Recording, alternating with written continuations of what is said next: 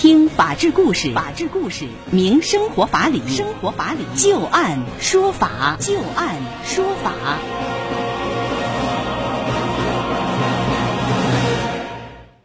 北京时间的十八点零二分，您现在正在关注收听的是石家庄广播电视台农村广播 FM 九十一点五九幺五绿色之声，在每天的傍晚六点到六点半为您带来的就案说法。我是志金，我们会在每天的节目当中就一些真实发生的案例来邀请我们的法律顾问，帮助大家分析其中所蕴含的法理和人情。在今天节目当中，我们将会连线的法律顾问呢是河北三河时代律师事务所的孙海洲律师。先来看第一个。案子啊，有关于测评所引发的一场纠纷。美妆博主发布了短视频，说啊，某品牌家用美容仪存在着镍超标的问题，遭到了厂家起诉，侵犯名誉权。最近，广东省佛山市中级人民法院对于这个案子是做出了二审的宣判，究竟侵不侵权，要不要赔偿呢？我们接下来详细了解一下这个案子的经过。小吴啊，他的小红书账号拥有粉丝五十多万人，日常呢就是分享一些时尚的穿搭、美妆、护肤等内容啊。二零二零年十二月份，小吴在平台发布视频说，要给大家提个醒：央视再次点名了某品牌 A。M 型号的美容仪镍超标，牵头检测的是深圳市消费者委员会。品牌方称啊，说两款机型已经在二零一八年停售的消息不实。那么这个视频也是获得了大约五千次的点赞，以及大约一千五百次的收藏。厂家起诉称啊，说这个视频所提到的两款机型是他们品牌热销的新款的产品，并不是被央视所曝光并且停售的机型。而在他的这个视频当中所说的央视再次点名什么深圳消委会牵头检测等等啊，这些全部都是不实的言论。那么涉案的视频对于他们的品牌商誉已经造成了严重的负面影响。佛山市顺德区人民法院经过审理之后认为，说涉案的这个视频啊，主要内容是整合了深圳市消费者委员会以及中央电视台、消费日报等组织或者是媒体的相关文章或者是报道，提醒消费者注意家用美容仪可能会存在着镍超标的问题。虽然说啊，视频当中关于中央电视台在二零二零年十二月再次点名报道，以及检测涉案品牌 A M 型号产品的主体厂家停止销售的产品型号的内容啊，与刚才所说的这些文章或者是报道并不完全相符，出现了张冠李戴的情况。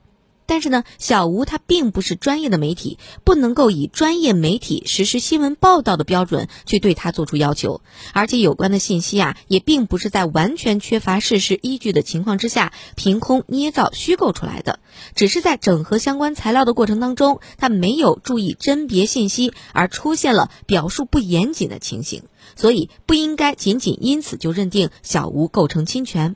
那么目前啊，关于家用美容仪的质量安全的监管还没有一个强制性的标准，所以对于各种各样的家用的美容仪，它的质量是不是合格，应该是用什么样的一个检测标准做出判断等等这些问题啊，其实现在还是存在着一些争议的。那么这一类的争议啊，在正当合理的范围当中，应该是可以公开去讨论的。那么生产厂家在这样的一个范围当中是负有容忍义务的。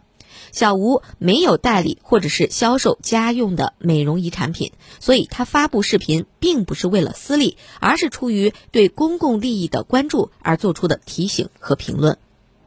虽然说啊，这个视频内容存在着张冠李戴的不严谨的地方啊，但是失实的地方并没有达到要受到法律制裁的严重程度，所以判决啊，博主的行为并不构成侵权。这家美容仪的厂家啊不服判决，于是又提起了上诉。二审的时候也是驳回了上诉，维持了原判。那接下来我们就来听一听孙律师对于这个案子的分析和点评啊。应该说，现在各个的短视频平台当中，有一类的博主，他专门就是做各种产品、商品，他的一个测评。嗯，买了不同型号的、不同品牌的，他和大家分享一下自己用完之后的一些感受和体会。那么这其中肯定有说好的，也有说不好的啊。那这个度应该如何来把握呢？什么样的情况就算是影响了人家的商誉？或者说是侵犯了人家的这个名誉权呢？这个度我们应该如何来把握？您又是如何看待这样的一个案子的最终判决结果的呢？呃，那么在现实生活中呢，将这个名誉权的损害，那么与消费者或者说这些网络博主的这个批评、差评以及这种体验的这种感受，那么如何进行区分，也是司法司法实践中的一个难点。那么，但是呢，其实本案中呢，也是为了这种区分呢，提供了一个参考的依据。首先来说，对于这种区分的标准，应当判断它是确定存在某个问题，还是可能存在某个问题。通过本案法院的审理，我们也可以看到，作为博主，他提醒消费者的这个关于美容品、呃美容仪的这个产品质量问题，他是表述是可能存在一个镍超标的问题，而不是必然存在镍超标的问题。对于呢是否存在镍超标，关于呢咱们国家呢也没有相关的这种质量标准。那么何为超标？达到什么标准构成超标？那么并没有明确的一个质量测评的一个结果。那么第二一个呢，作为呢这个博主呢，他在这个自己的这个发的这个评论中呢，啊，那么他有一些呢对一些事实的这个陈述。通过法庭的这个审理呢，我们可以看到，那么他这个事实陈述呢，并不是绝对出现了一些事实呃严重的事实。那么他出现的呢，只是出现了一些张冠李戴，法院呢认为呢，它只是一种表述不严谨。那么这跟名誉权损害中呢所要达中的这个严重失实是有一个呃本质上区别的。不严谨并不代表严重失实。那么第三一个呢，我觉得呢，就是作为博主啊，那么他发这个评论的这个目的啊，一个我们看到了法院呢也在进行了相关的这个论述。也就是说呢，这个作为博主呢，他并。非是代理或者销售啊家用美容仪的这种产品，也就是说呢，它不存在一个不正当竞争，或者说呢是一个牟利的这种事实状态。所以说呢，基于以上的啊，那么三个标准的这个评判呢，那么法院认为呢，那么本案呢不构成名誉权的这种侵权，只是呢作为网络博主对于这个产品的啊一个常识性的一个说明。所以在这种情况下呢，呃，我个人认为呢。法院的这个判决呢，其实呢，就是对我们日常生活中的名誉权损害和一些呢所谓的这个差评批评进行了一个有效的区分。嗯嗯，孙律师，您看，如果说，比如说我测评一些的面膜啊，我抹完以后，可能我本身是敏感肌肤，然后我抹完以后就会说说，哎呀。刺激性特别强，这个都毁容了，用了一些类似于这样的这个词儿。您说像这种可能也是事实，但是也可能跟我这个不同的测评的人他这个肤质有关系。那我要是说了一些这样的话，您觉得我这个算不算是侵犯对方的名誉权呢？我认为呢，这个恐怕呢也很难达到侵犯名誉权的这种程度。嗯。啊，因为刚才我们讲了，首先来说呢，第一个是基于呢这个评论人啊，那么他本身呢是故意。还是存在一个恶意，嗯。啊，如果说呢，你是基于一个正常的啊，那么一个对一个呃事物的一个体验感受，那么我认为呢，它不存在呢这个恶意或者说是其他的这种非法的这个目的。第二一个，因为本身个人的体质不同，所产生的这个体验的这个效果不同，比如可能有呃这个刚才像主持人所说的啊，身体的这个状况。还有某个人的这个性格，因为它毕竟是一个感受嘛，它具有一定的这个主观性。是的。所以说呢，我们对于主观性的这个区分呢，还要结合呢它的这个主观的这个目的是什么。如果它只是一个正常的一个属实性的这个报道或者是一个评论，我觉得这个呢也不构成这个名誉权的侵权。嗯。那么作为这一方面的问题呢，我认为呢，作为这个生产厂家在出现这个差评或者是这个负面的这个评论以后，那么维权是一方面，另外呢